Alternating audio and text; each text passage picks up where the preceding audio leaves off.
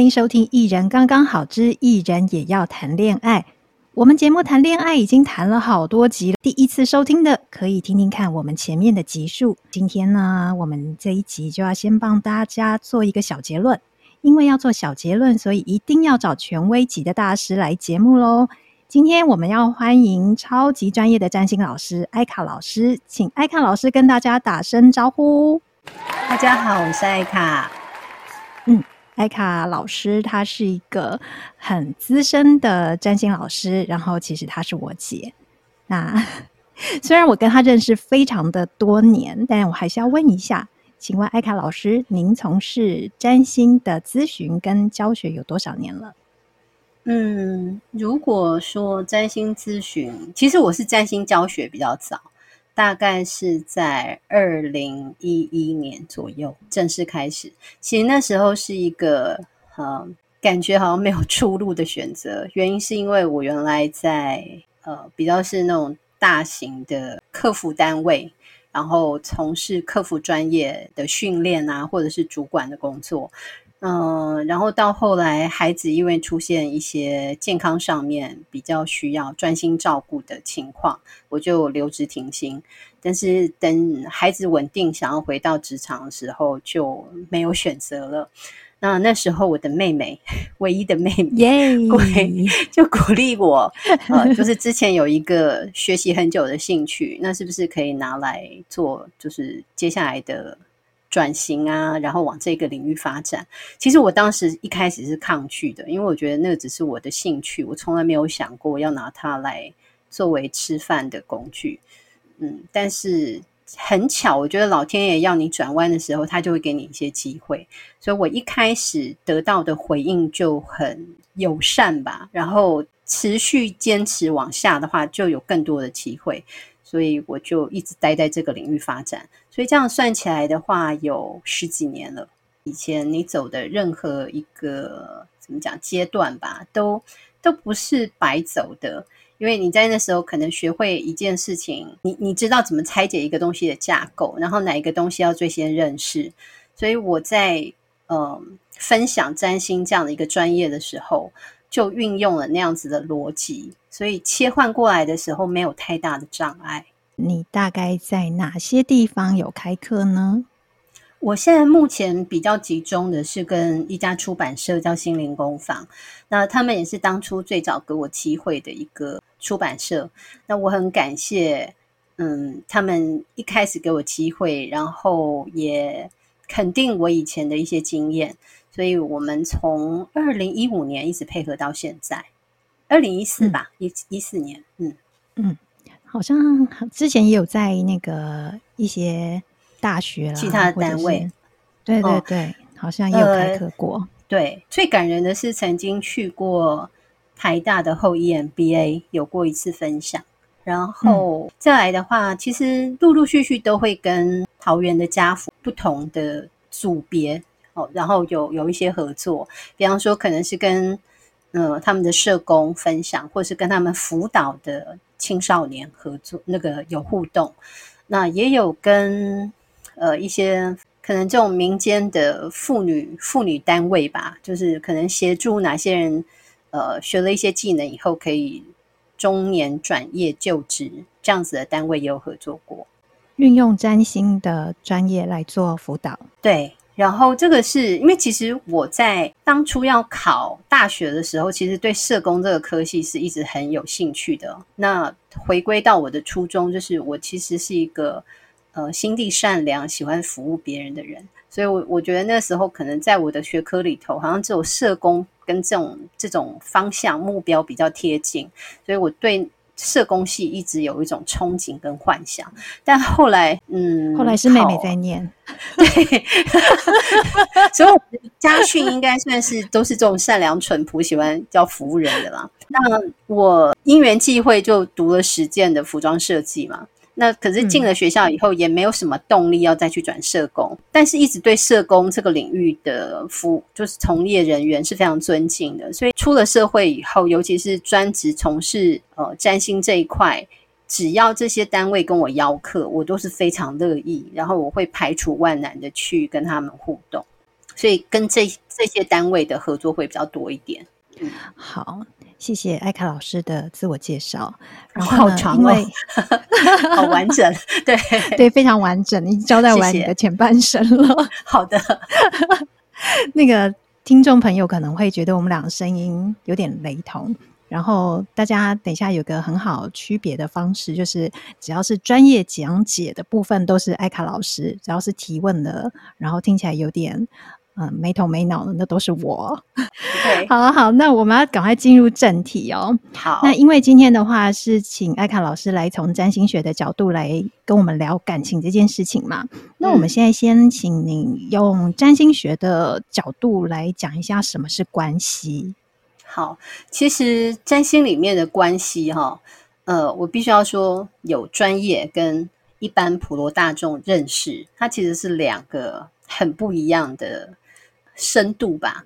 那普遍大家可能在网络上面呢、啊，或者是在有一些呃网络的 YouTube 上面，或者是 Podcast 上面，你们会听到好像什么星座跟什么星座他们一定相处如何，那个就是很。粗浅的一个介绍，呃，他们大部分都是用我们的出生日期，也就是所谓的太阳星座去看两个人合不合。但是其实，在占星学里面去看人合不合，不能只用，不能只单看太阳星座，因为太阳星座它其实严格来讲的话，跟我们的感情表现没有太直接的关系。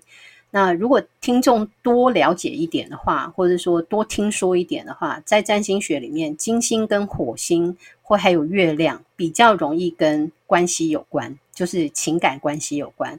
所以很多人也会用啊，我的金星跟你的金星合不合？你的火星跟我的火火星的关系，或是我们月亮彼此的关系。那这些出发点的话，嗯、都对。但是呢，在占星学里面，其实一个人的出生资料就是在你出生的那一刹那，从地球去看整个太阳系，每一个行星都跟地球有互动关系，所以等于说，在你出生的那一刹那，你跟整个太阳系的关系已经被所谓的星盘给记录下来了。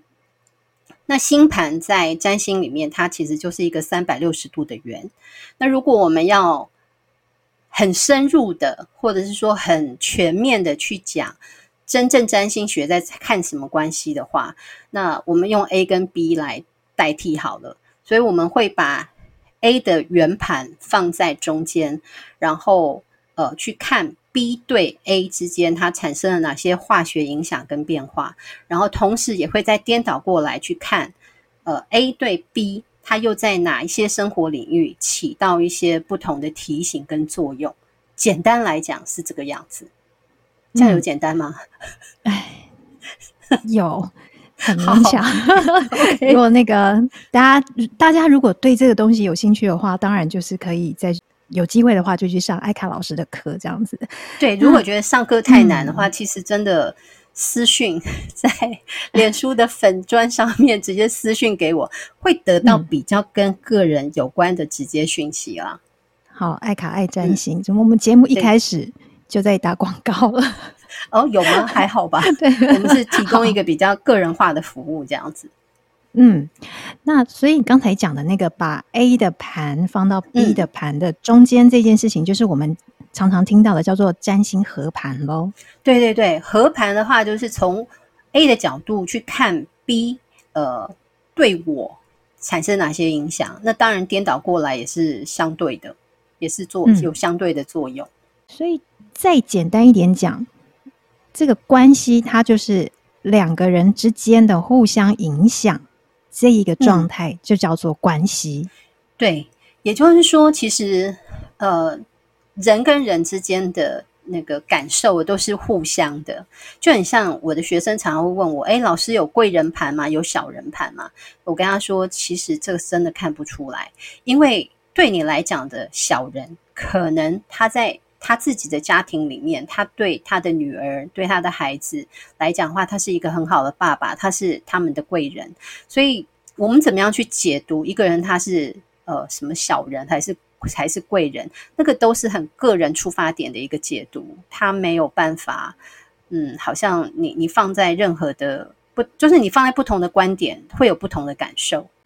像我们的就是已经好几集的节目都在谈感情嘛，谈恋爱这件事情。嗯、然后、嗯、那刚才又提到您有呃学生在问你有没有小人啊、贵人啊，表示大家其实还是会去问一些不同的问题嘛，对不对？对对，没错。对，那现在啊，你常常帮人家解惑的问题。嗯嗯、呃，尤其是感情来讲，大概是哪几类呀、啊？嗯，简单来说，我归类成四个哈。第一个呢，嗯、就是常常遇到，真的比例最高的就是爱上不该爱的人，这是第一类。比方说，呃，男已婚，然后女未嫁，或者是呃，女已婚，男未娶，或者是男已婚，女已嫁。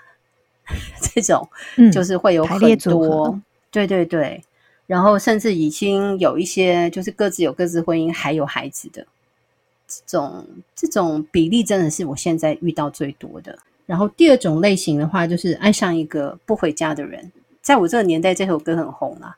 那就是可能他们爱爱上的人，可能太专注在工作上啦，或者是有一些可能他们的性向一直让他们的另外一半捉摸不定。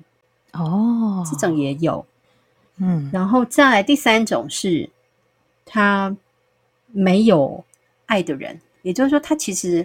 爱的不是人，也就是说，可能他爱的是他的工作吗？哦，对，爱宠物、爱工作，然后爱的一份兴趣。所以，其实这种人对我来讲，嗯、他也不见得是有问题，但是整个社会好像会把他推到一个有问题的位置，所以他们会来问我说：“哎，我这样是正常的吗？还有，我是不是真的？”就是我，我好像不进入婚姻，我的生人生是不圆满的嘛。他们也会有这种衍衍生的问题，嗯、但其实上他们自己过得很好。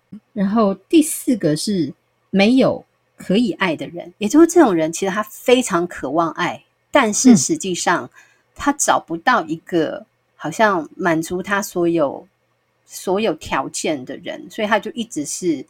孤零零的，他跟第三种人不太一样。第三种是，诶，我没有结婚，我自己很好，呃，我自己也也知道我的时间要花在哪里是最有价值的。可是第四种人就一直觉得自己没有结婚是一个错误，是一个不圆满，然后是一个好像失败，嗯、做所有事情都不成功的主要原因。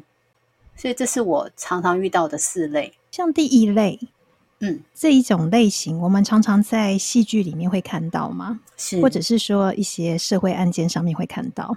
是，对对，常常被报道，或者被他常常，我觉得他比例这么高的原因啊，嗯、或者我们常常看到的原因，也是因为真的现在的关系里头，嗯，这类关系其实真的，呃，就是不说破的，嗯。情况之下，可能我们觉得好像它是一个特殊的案例，但是如果呃坦诚来讲的话，我我真的常常接到需要帮忙的嗯类型，就是这些人。刚才有一个第三类，也让我蛮好奇的，因为其实他们过得很好，他们自己过得很好，对，对，可是他们他们周围的舆论会大到让他们有压力，也需要来求助，对。其实我觉得他那个求助是在找支持啊，不是说真的让他们感觉到喘不过气，呃，而是而是他们想确认一下，诶，在你的工具里面，我这样是不是真的有问题？我我我我觉得我自己过得很好，难道我现在看到的是我自己的想象吗？我我是不是真的呃，可能再过几年，我可能身体会有问题，然后没有人陪伴，就是一个就是只能孤老这样子，嗯，然后多少会有这种担忧。就是他们已经做了这种生活模式的选择了，但是还是偶尔会有一点点不确定跟担心。对，但是我觉得这些人哦，也比较有意识，比方说他会提早注意到我的身体有哪里需要注意，还有呃，我我以后就是他们也会比较有完整的、缜密的一些呃存款计划，然后也会考量到说是不是要跟亲人住得靠近一点，这些其实他们会比。同龄的人提早思考到，所以他们在呃，就是来来找我预约咨询的时候，就会比较快抛出这些问题啊。其实他们可能都是已经先想过的。对，这样子说好了，就是你你今天呃已经选择一个人了，这些人也不会是太年轻的人，大概都是已经四十到五十岁之间的人，所以嗯，嗯，他们也也也都开始已经做一些人生下半段的一些准备了。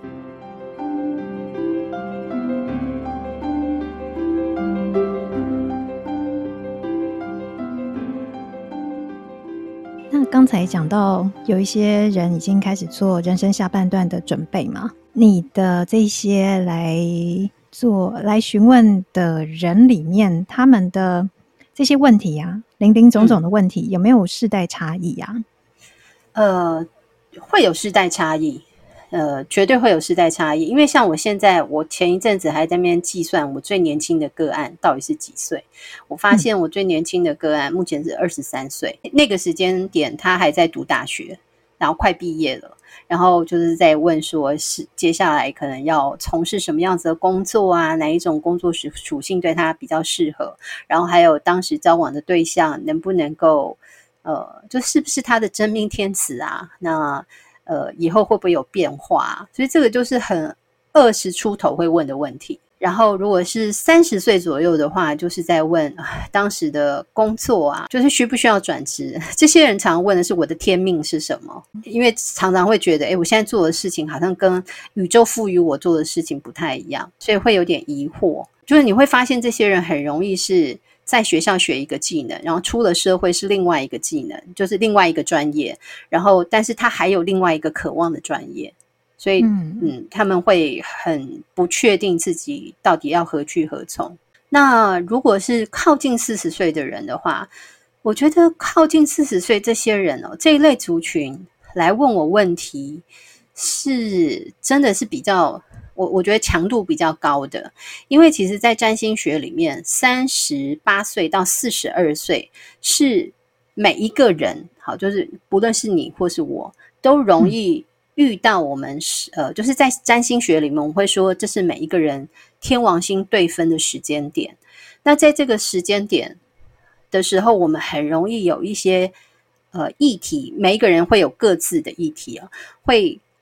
去触碰到我们内心深处，呃，感觉有一种危机感，也就是，嗯，我现在有一个看起来不错的一个机会，而且这个机会呢，它考验到我的体力跟我的时间，也就是，如果这个机会我现在不把握的话，我接下来可能没有余力再来做这个选择。我举个例子哈，有一些人可能就在这个时候会有一些婚姻出轨的状况。那以一个男性来讲，可能他出轨的对象是呃有别于他他原配的这个年纪，就可能是比较年轻的这种年轻的少女型啊之类的。那可能在这些男性的心中，他就会觉得，呃，今天对方呃无论他是什么原因跟我交汇了，那如果我现在不选择他。呃，我会不会再过几年，我的条件相对变得比较不好了？那我就再也没有机会可以遇到这种嗯 青春的肉体。对对对，所以所以他们会很受到这个东西的吸引，会很想抛下一切，然后去做这个选择。嗯。那有些人可能也在这时候会遇到一个必须要到国外出差的工作机会，可是这时间点可能要放弃你。跟呃家人近距离的互动啦，或者说你现在已经买的一些房子啊等等，那我是不是真的在这个时候要放下我原有的生活，然后到一个陌生的环境里面去重新开始？那这样子的不安全感是大的，投资风险也是高的。那可是也很多人会在想，在我我要是跨跨过了四十岁，我还有没有这样的一个选择？因为很有很多。职业啊，你都会看到那个就是很残苛的，就残忍的，就几岁以下就是他不要嘛。现在是不能明讲了，但是在公司内部，他们在找人的时候，其实已经会有那个默契，会去做一些筛选了。对，对嗯、比方说你你年纪可能比较长的，他就会把一些机会，呃，看看是不是有其他年轻的人。那他们会以年轻的人为优先啊，然后所以刚刚讲到是靠近四十岁嘛，那靠近五十岁的时候，大部分听到的就是比较是健康的问题，健康问题为居多啦。那有些也会开始问孩子，然后如果再年长一点的话，我觉得就比较特别了，因为其实我服务的对象，呃，六七十岁的长辈也是有的。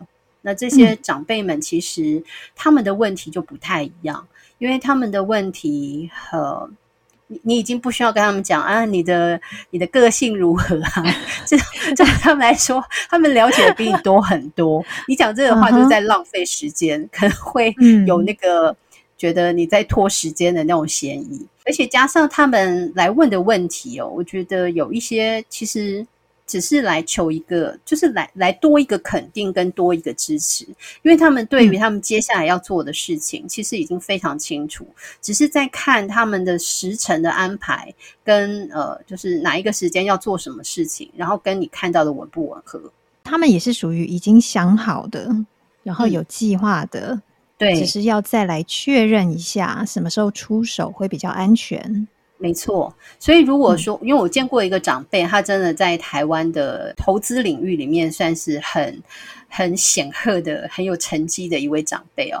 他他就会告诉我说，他的资金要怎么安排，然后呃，我有没有看？就是我基本上 这些长辈，我跟他们咨商的时候，其实心理压力很大，因为他们不是不会太太多聊自己什么东西，然后你。他们会希望说：“哎，你把你看到跟他跟他说。那如果他觉得有共鸣的话，他才会跟你多说一些。所以，嗯呃，我都是看到一些关键的时间，跟他说：‘哎，您在这个时间点，我看到，呃，你可能会有一件事情，嗯，有有这样的一个机缘，可能会跟哪一种类型的工作团队有比较密切的互动。’那。”他就会呃告诉你说，哎，跟跟我想的一个什么计划是有关联的。你好像被面试哦，有一点这样感觉。而且其实长辈在谈论，嗯、就是我觉得尤其是上了七十岁以上的长辈，因为我刚提到那边长辈，其实他那时候已经八十八十靠近八十了。他那时候在跟我问的时候，嗯、他就会很留意到他的。健康，他不是叫你要去说，哎、欸，我身体哪里要注意？其实他已经非常清楚他身体哪里要注意了。嗯、但是他会有一个问题是说，我有没有身体哪一年是真的呃挑战比较多？然后这一年我可能要做的活动啊，或者是呃健康检查，我可能就要比较精细一点，这样子。或者是说，他们要可能心里面有一个什么计划要做。那他想要问你一下，健康比较大的挑战来临之前，对他要做一些安排，对，可能他的计划对要赶快执行，或者是找好一个可以帮他执行的人，这样子。对，的确是这样子，而且他还会，嗯、比方说，嗯、呃，他们会呃，还是会想说，他比方说身边有几个助理，那哪哪哪些助理可以负责哪一些项目，这样子，就是可能他手边有很多不同的类型的东西。那他会，嗯、这些人一定都过战过关斩将，才能在他们身边待那么久嘛。但是他们还不至于说是选错人，嗯、但是他也会确认一下，说，哎，这些人是不是呃，还有一些他没有没有发挥到他们的长处啊之类的，或者这些人有没有哪一些东西要还是要小心跟留意的。哎，那这种长辈啊，听起来他是比较有资源的。然后应该说，这个资本也比较足够，所以他才会想到再传承下去，他要怎么样可以做到永续经营嘛？是。那有没有遇过可能条件没有那么充足的长辈？那他们关心的又是什么呢？呃，我有遇过一个大哥，他那个时候，嗯，嗯，因为他年轻的时候比较漂配，所以他没有想要成家，然后一直都专注在工作上面。他同时也没有想要买房子哈，然后因为他就一个人单身，他觉得嗯呃单身简单住就好了，所以他一直就没有一个好像强迫自己要去买房子储蓄的一个习惯。可是等到他七十岁的时候，他真的遇到了一个可以作伴的对象。那这时候其实他还好，他没有什么子女啊，前前面婚姻留下来的子女。呃，不过他同时一样哦，遇到一个问题，就是，嗯，他要不要把他手边的资金可能拿来都放在同一个篮子里面？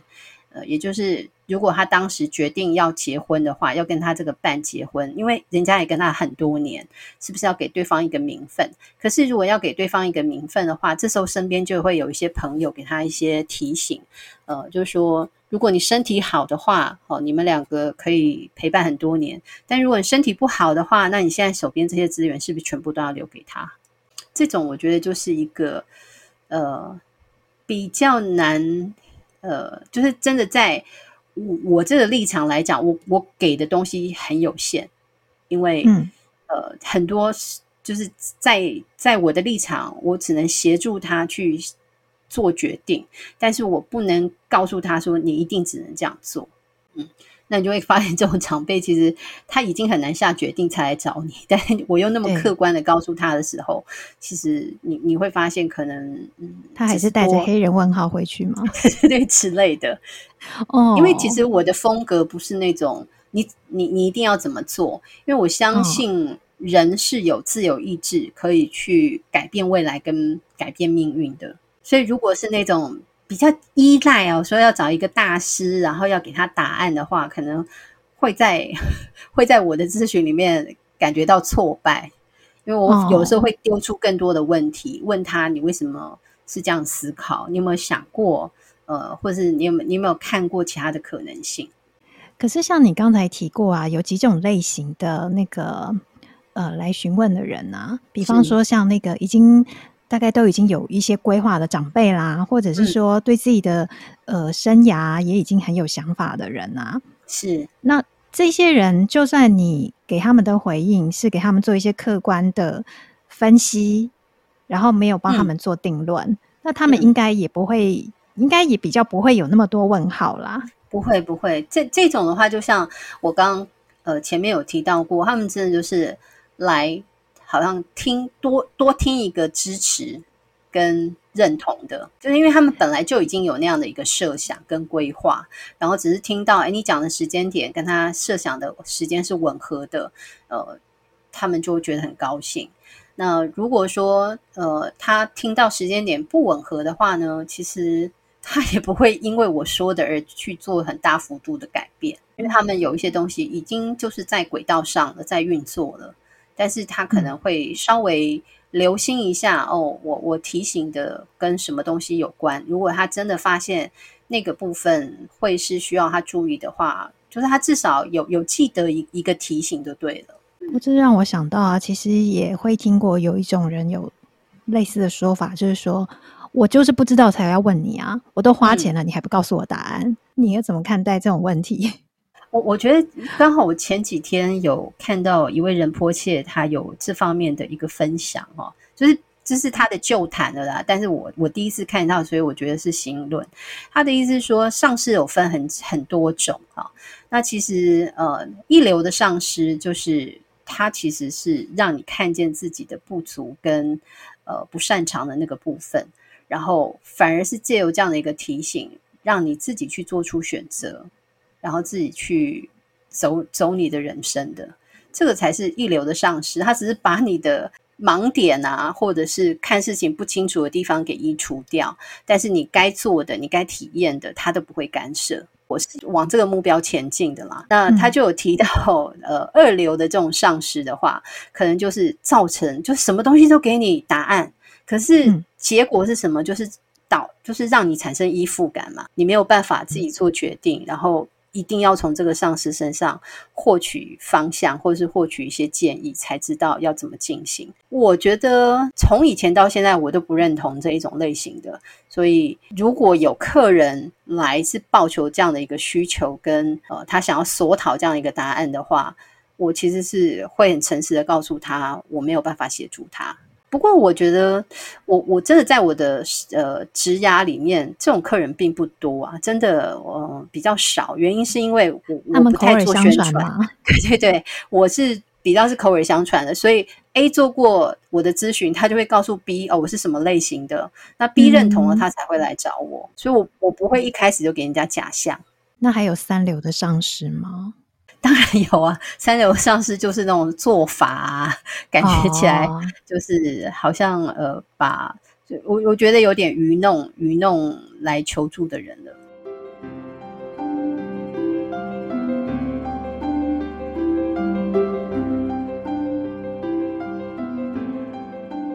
因为刚才有讲到那个世代。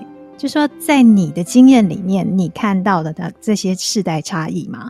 但是以占星学来说，嗯、也的确是有时代世代的差异吗？有的，其实，在占星学里面，我们有呃三个行星哦，是在改良望远镜之后，也就是十七世纪以后才发现的，叫做天王、海王、冥王星。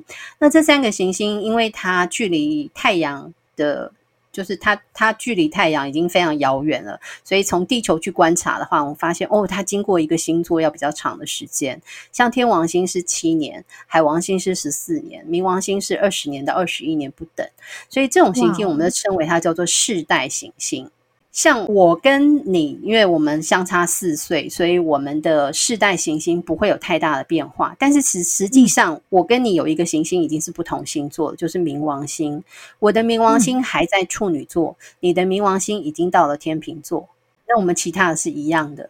那这种另外两种王是一样的，对。但是也你刚刚也会听得到，我们就是他们的这个更换星座的时间是七。七年、十四年、二十年左右嘛。那嗯，以我自己来讲，我是三十岁以后才生孩子。那我的孩子，他们的天王、海王、冥王，就绝对不会跟我有什么关联性。所以，我们的这种星，就是我们的天王、海王、冥王，就有可能会因为呃落入星座的不和谐啊、呃，然后产生一些所谓的鸿沟，或者是你你所谓的世代差异。我举一个很简单的例子哈，嗯，其实像我们读书的时候，不是常就是什么上一届、下一届吗？这种对前后年的一届一届的，啊，其实，在小学老师里面看，就有很明显的差异了。才一年呢？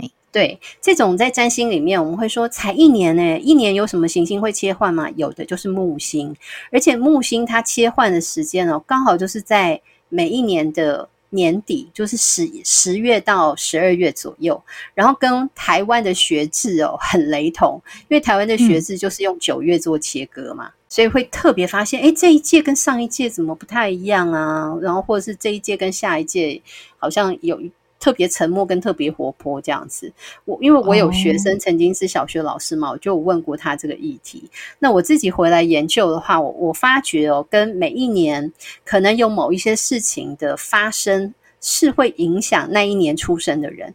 我举例哦，呃，我是一九七一年出生的，那在我出生的前一年呢，阿姆斯壮刚登陆月球，然后。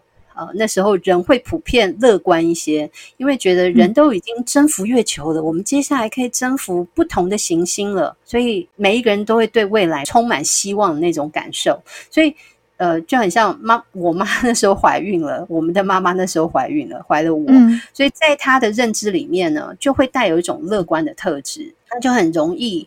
我我在他的体内嘛，我就很容易随着他的世界观记录在我的生命体里面。那像你的话，你出生的时间，台湾刚好呃有一位蒋姓的委员过世了，所以那时间可能大家就对蒋委员长过世了，可能大家就会普遍觉得说这是一个不好的象征，或者说可能会有安危的一个象征，所以就是。我的出生跟你的出生，那个对于未来是不是乐观，这个感感受就有很大的差异。所以我就会一直想着“风雨飘摇”这四个字之类的，或者不是保密防谍吗？各唱幼儿之类，所以反攻复国。所以对我来讲的话，你看，嗯、呃，每一年我们都会有一些，因为世界在运转，所以每一年都会有一些不同的呃主题，可能让人家觉得是。膨胀的，那有一些相对的主题，它也可能是变得比较收敛，或者说大家比较担忧的，就很像前两年出生的孩子，我相信他们对病毒的敏感度也会比其他年代出生的孩子来得敏感。对呀、啊，因为你看，他们可能从出生到要进幼稚园、幼儿园的这个年纪，他们一直在戴着那个小小的口罩。对，我觉得这个、这个、这个根本是我我我孩子小时候我从来没有意识到的问题。我我根本没有想过要带教孩子怎么去戴口罩。嗯、孩子还有孩子戴口罩，嗯、呃，我我觉得他们的忍耐力啊，或者是说对，就是有一种无助感，就是我必须要这么做，因为我不这么做的话就会有危险。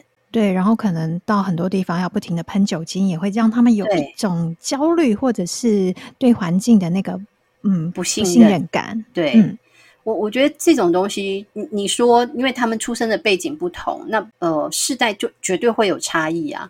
就很像我们现在的长辈，一定很难想象快递现在是一个现在这么夯的工作。可是在，在在在他们小时候，甚至我小时候，我我们都会觉得这个产业根本不存在啊，从来没有办法想象。那时候只有顶多就只有邮差嘛，然后是啊，你要寄寄一个东西，一个礼拜以后收到，那是很平常的事。是，所以你说生活上面有那么大的不同，那在感情上面的话，嗯、或者说其他的问题上面的话，怎么可能没有世代差异呢？像现在讲到现在的年轻人嘛，跟我们年轻的时候已经体会到的很多事情，应该都是不一样了。是，那因为现在选择不想结婚、不想生小孩，甚至连感情都懒得谈，这样子的一个情况，嗯，我觉得好像常常听到。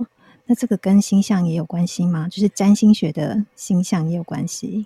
呃，有的。其实，在二零一九年的时候，嗯、占星界里面就有一个最大的讨论的焦点啊，就是在二零一九年的十二月二十一号，呃，当天木星跟土星在水瓶座合相了。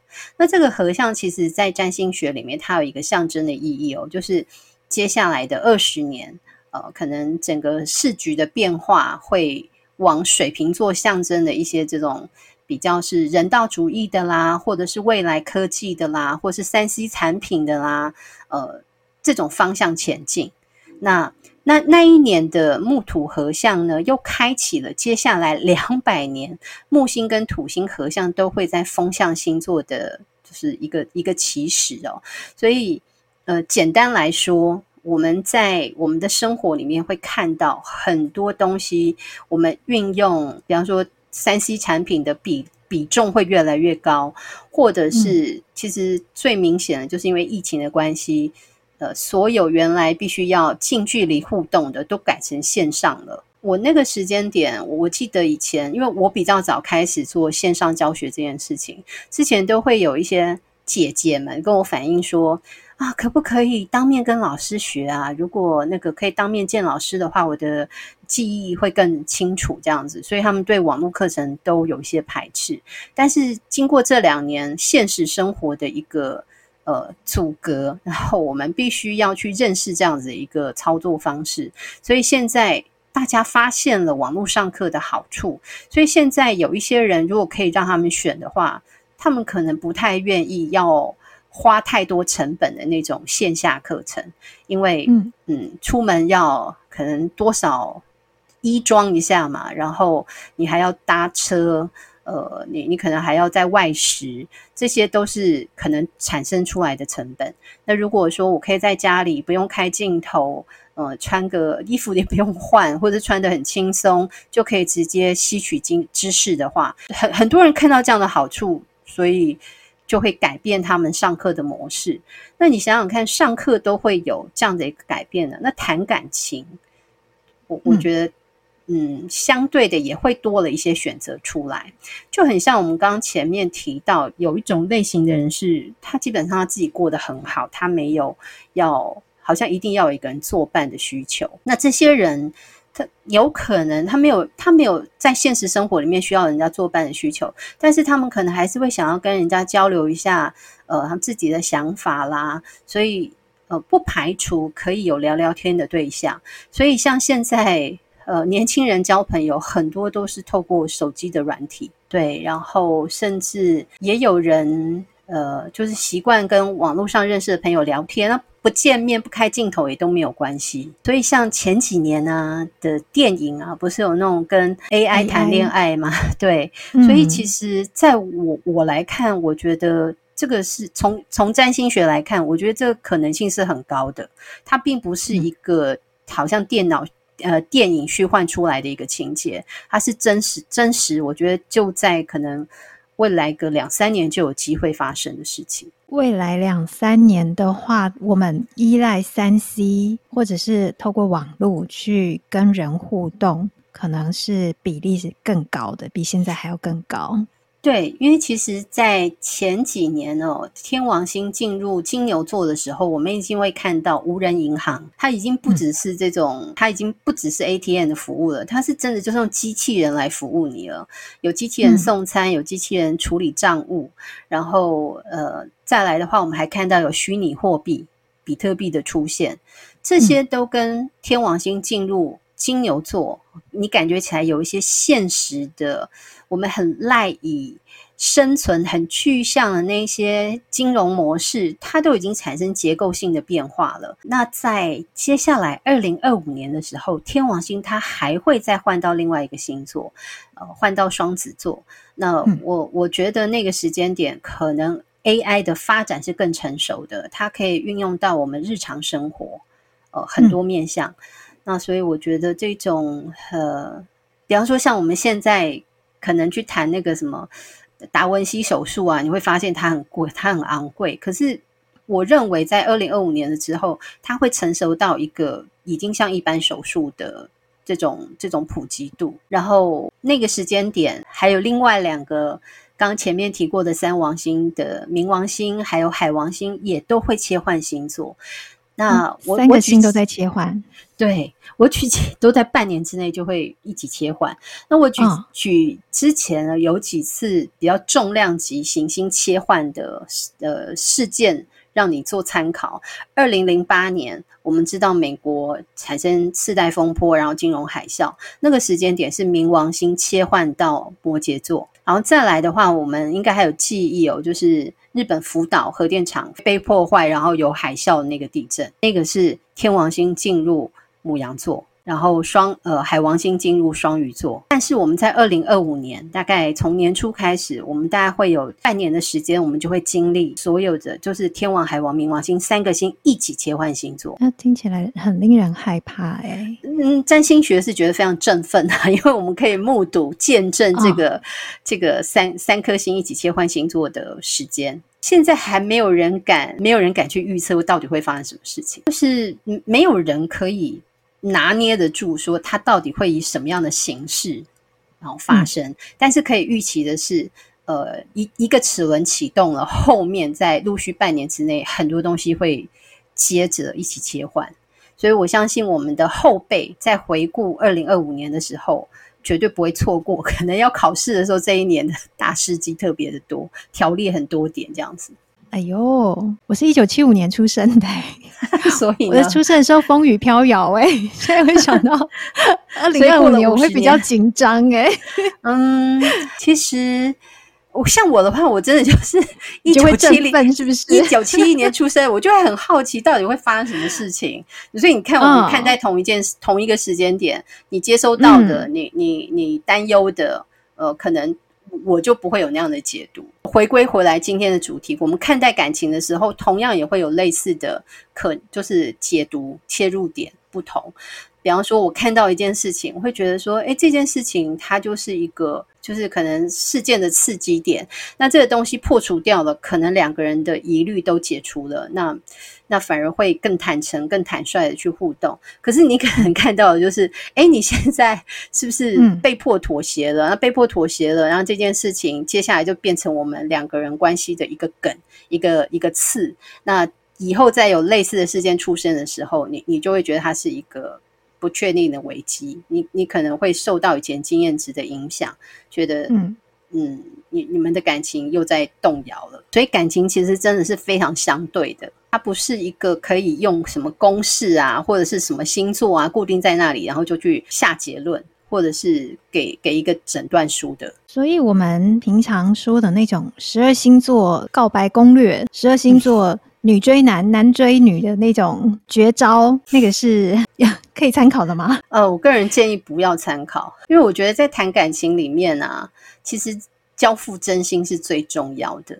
然后，呃，去看看自己真实的感受，我觉得那个比所有的攻略都来得有效。虽然有人会说真心可能换绝情，那但是如果就一个生命历程的观察，如果这个绝情哦是有其必要，因为它。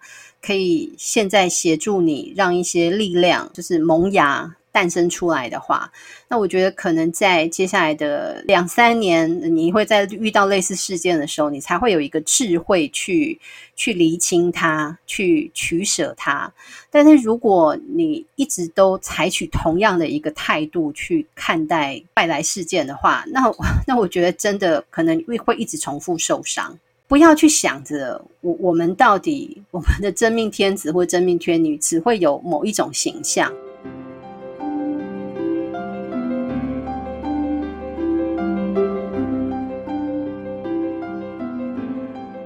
我记得我的咨询生涯里面有一个教育程度很高的呃个案来问我说，他的真命天子是不是呃身高会有多高，然后卷发直发，然后呃。这个外省人还本省人，就是他问的巨细靡遗，了吧？对，然后我心里想说，我不通灵，我没办法回答你这些问题，我只能告诉你说，他他的特色、人格特质，或者是说呃某一些气质而已，我没有办法告诉你你要的那么巨细靡遗的东西。他就说，哎，不是去跟月老许愿都要讲的很清楚吗？嗯、那为什么你这里不能看到那么清楚？我就说真的很抱歉，哦、因为某种状态。呃，就应该说，占星它是一个能量的描绘，能量的描绘就很像艺术，呃，印象派的画作。嗯，你近看你根本看不出那是什么鬼，你要拉远一点才知道，哦，原来这是莫内的什么东西。嗯，你你才知道它四块堆叠，它是在哦，就画一个人，就是画荷花里面荷花池里面的某一个场景。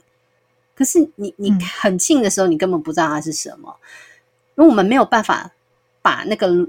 轮廓用工笔描绘给你看。我们我们讲的是一个能量状态。那能能量状态有些它是一个不具象的，嗯，所以呃，占星学说穿了就是一个，我我觉得它是一个认识自己的工具，辅助我们内观的工具。它不是一个给你答案的工具。以此类推，我也我也鼓励听众朋友不要把什么 不要去比较什么紫微斗数、呃人类图、什么塔罗、呃什么什么卡巴拉这些东西去做一个比较，说看谁准。因为什么东西准不准，其实是在我们自己的判断。对我来讲，人都有自由意志，只要你现在很清楚。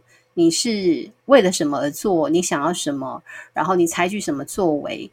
就是带着正念去觉知的话，你可以改变你未来的命运的。对啊，所以谈感情真的不要只锁定在配不配，呃，对不对，合不合，因为这一些真的会局限我们。我有一种感觉，就是其实要谈感情之前，自己先好好认识自己比较重要。所以我也常常会跟我的个案讨论到最后，嗯、我会问他说：“呃，因为有一些人，比方说是第四种啊，就是他很想爱人，但是他找不到人可以爱的那一种。我会问他们：嗯、呃，你到底就是办这件事情，到底在你的生命里头，它的重要性是什么？”其实很多人说不出来，嗯，就是说穿了，可能到最后得出来的一个方向是，呃，因为他需要有一个人去证明他是完整的。但是其实如果关系要沦落到这种位置、这种程度的时候，他常常是不健康的状态。也就是说，当真的有一个有一个人。呃，被他放在这个位置的时候，他可能会过度牺牲，或是过度委曲求全，然后用牺牲付出的方式去证明说：“哦，我的存在价值。”那这个真的我们在很多戏剧作品里面都会看到，嗯，这个就是非常不对等、不健康，然后可能在婚姻里头，如果他遇到有暴力倾向的人的话，他还会受伤，有实际的伤，好，无论是身身体还是心理方面的。那这种就一个人的生命历程来看的话，那倒不如还他自己一个人生活会比较没有这些存在的风险。但是换换一个角度来看，如果说他必须要用这样的方式才能看到自己在感情里面的盲点的话，那我觉得意义也是非凡的啦。但是也要他能够在这个关系里面能够看到自己的盲点，对。所以我，我我觉得其实谈感就是谈用占星学去谈谈感情的话，我我真的常常就是会不断的问个案，嗯，感情对你来讲是什么？然后定义是什么？然后就很像我们刚刚说的，就是爱上不该爱的人嘛。那这个、嗯、这个外遇的呃感情对象，你放不掉，然后又一直深陷在里面的原因，可能是什么？我会鼓励这些人去挖掘，我不会跟他说：“哦，这个道德不容不允许，你现在就要分开。”我我。嗯我基本上我不是一个，我没有那不食人间烟火啦。我不会告诉大家说这件事情我们的法律不允许，所以呃你就完全不能做这件事情。因为我觉得要协助当事人去看到他自己自愿留在这里面的原因是什么是比较重要的。因为当他看清楚的时候，有可能这段关系就没有存在的必要了。然后两个人就会看清楚说，哦，我。呃，陪伴你的这一段过程，它的意义是什么？呃，然后可能协助当事人他自己看清了什么。我我觉得这些东西有时候跟每一个人的成长经历里面都会有关系，因为就很像有些人可能他自己原生家庭里面就有那种三角关系的议题。呃，比方说常常常我们会发现女儿会。妈妈会把女儿当成第三者，无意识里面会不断的去竞争，然后竞争到后来就会打压，嗯、所以女儿要做什么事情，妈妈都不认同，很有很多这一种，然后也也有一些就是呃，因为自己在传，就是妇女在传统婚姻里面，呃，她觉得先生就是一个很权威的角色，都不爱她，后来等自己有儿子了以后，就把儿子提升到伴侣的位置，就很会很跟儿子的关系就很亲密，然后等到有媳妇要。介入的时候，就会产生很严重的婆媳问题。所以有有一些人，他可能在现实生活里面，他没有让这种东西发生。呃，可能他没有所谓的婆媳问题，或者是我刚刚讲的那种。第三者的竞争，可是他们会在自己的感情里面去衍生出这种这种剧本，所以每一个人，我我们也不用是说啊，你有婆媳问题就一定如何，因为我们可能是变形的婆媳问题，对，有可能在别的面相上面发生这样子的一种三角结构。有些人可能就是在工作上面会有这样的一个状况，不见得就是感情。它的场景是可以移动的，嗯、所以对我来说，我甚至还会请个案去看清楚你，你你你喜欢这种谈恋爱的感觉，到底是喜欢那个人，还是喜欢你自己在谈恋爱里面的那个你？所以无论对象是谁，你你可能爱上的是你自己很有热情的那个样子。诶，这种人多吗？不多，但是会有。所以对我来讲，跟我谈、跟我预约咨询的对象啊。嗯，很多时候其实真的是黑人问问号满头，因为我就是会就是会引导他们去思考，丢很多问题给他，不见得很多问题啊，因为很多问题有时候他大脑不能运作的时候，这个也没有什么意义嘛。我会给他合理的时间，嗯、让他就可能用抽丝剥茧的方式，呃，但是不是无中生有的，我一定是借由他的星盘，然后去找到这些可能性。嗯、所以每一个人会丢出来的问题都是很个人化的。像是可能你就可能反问个案说：“那你为什么会想要知道你未来的伴侣头发是直的还是卷的呢？”对对，我就会说：“哎、欸，我很好奇，呃，你想要知道这个问题是什么原因？”嗯、他们就说：“有些人就会，有些人就会说：‘哎、欸，因为别的别、哦、的那个什么紫微斗数可以告诉我这个讯息啊。’那我不知道占星可不可以？哦，好像是来做测试，要不然的话，就是他心里面可能对于。”他未来的伴侣的人种可能会有一些好奇，对，比方说黄种人呢、啊，哎、欸，就是是、嗯、是黑人还是是什么其他肤色的人这样子，对，比较显著的肤色这样子。不管是透过占星，或者是你要去找你有问题的时候，你去找其他的命理的途径，嗯、其实最重要的是还是要认识自己。你认识自己之后，你要再谈感情，才是有可能在感情这一个关系里面得到让自己更完整的那个机会。对。